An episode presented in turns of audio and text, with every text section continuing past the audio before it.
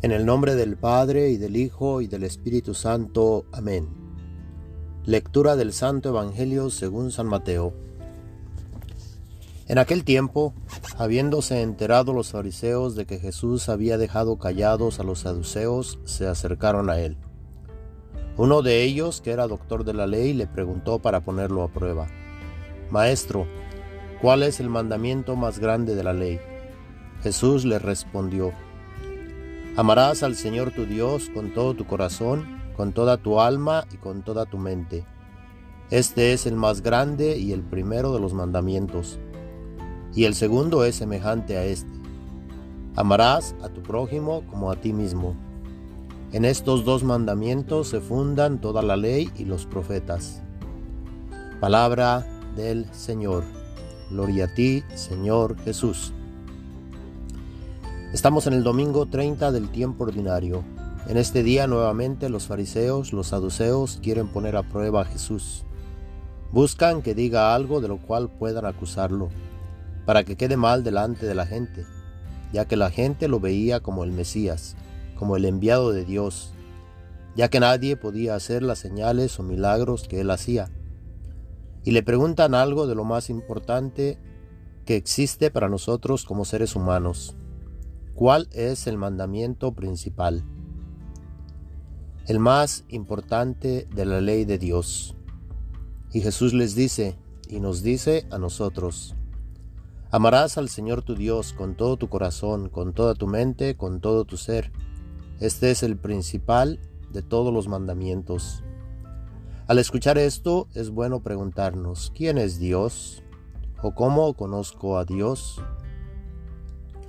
Muchos hablan o hablamos de Dios. Dios pues es un Dios desconocido para muchos, ya que ¿cómo podemos nosotros conocer a Dios? Por nuestra propia inteligencia no podemos llegar a conocerlo. Él se revela a nosotros a través de la historia. Lo podemos encontrar a través de la Sagrada Escritura, a través de la familia, de la historia de la humanidad, a través de la creación ya que se nos ha venido anunciando a través de las generaciones, a través de los pueblos, pero muchas veces es un Dios desconocido. Como seres humanos tenemos un vacío en nuestro interior que no puede ser llenado más que por Dios. Y al no conocerlo buscamos en aquello que no es Dios. Un ejemplo son las supersticiones.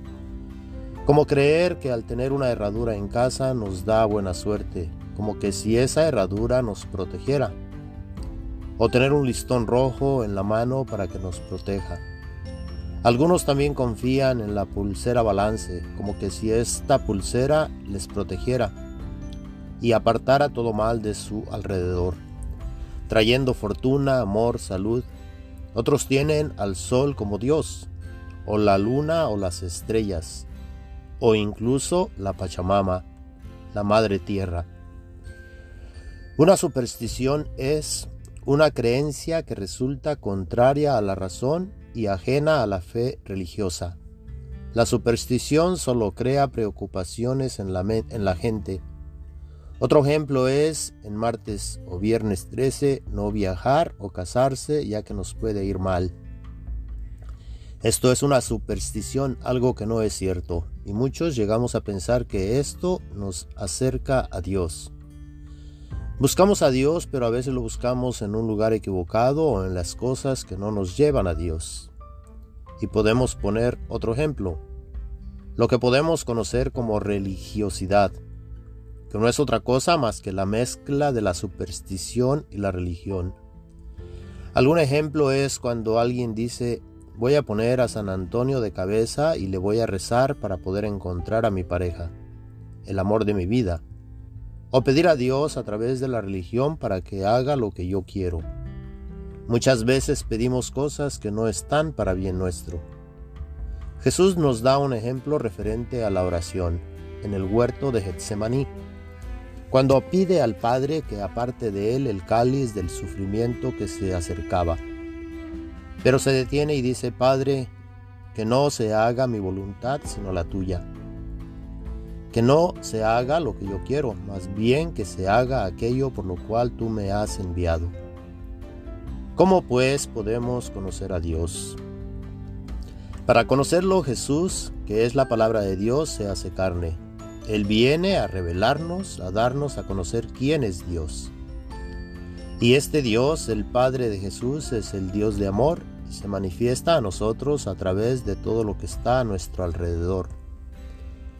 Y el amor más grande de Dios está en que entrega a su Hijo Jesús para que muera en la cruz para el perdón de nuestros pecados para que todo aquel que crea en Él tenga vida eterna, para que nosotros tengamos vida con Dios y la tengamos con Él para toda la eternidad, ya que quiere compartir con nosotros este amor que tiene por nosotros.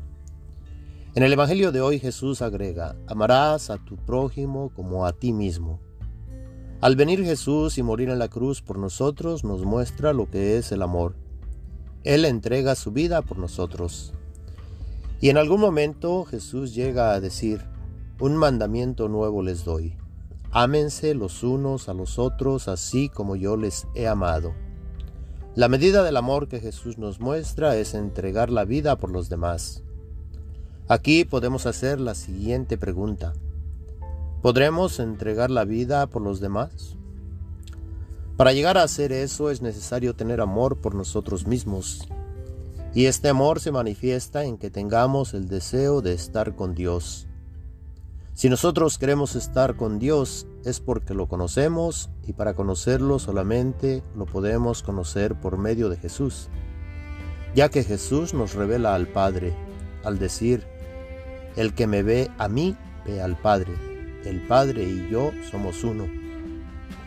Para entender esto Jesús nos da su Espíritu, el Espíritu Santo, el Consolador, el que viene a revelarnos la verdad referente a Dios y a su creación. Si nosotros llegamos a conocer a este Dios y le amamos, entonces podemos incluso entregar nuestra vida por amor a este Dios. Y por amor al prójimo, ya que si existe este amor de Dios en nosotros, nosotros podemos incluso entregar la vida por el bien de la humanidad y la creación de Dios.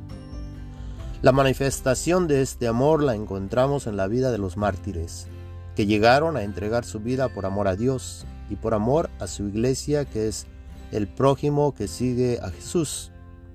Reconoce a Jesús como la imagen de Dios que se hace presente en nosotros. Esto es amar a Dios, con todo nuestro ser, con toda nuestra alma, con todas nuestras fuerzas, y amar al prójimo como a nosotros mismos ya que todos somos creados a imagen de Dios y si amamos a Dios entonces podemos amar a su creación.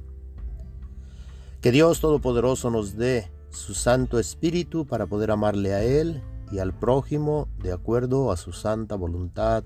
Amén. El Señor esté con ustedes. La bendición de Dios Todopoderoso, Padre, Hijo y Espíritu Santo, descienda y permanezca con todos ustedes. Amén.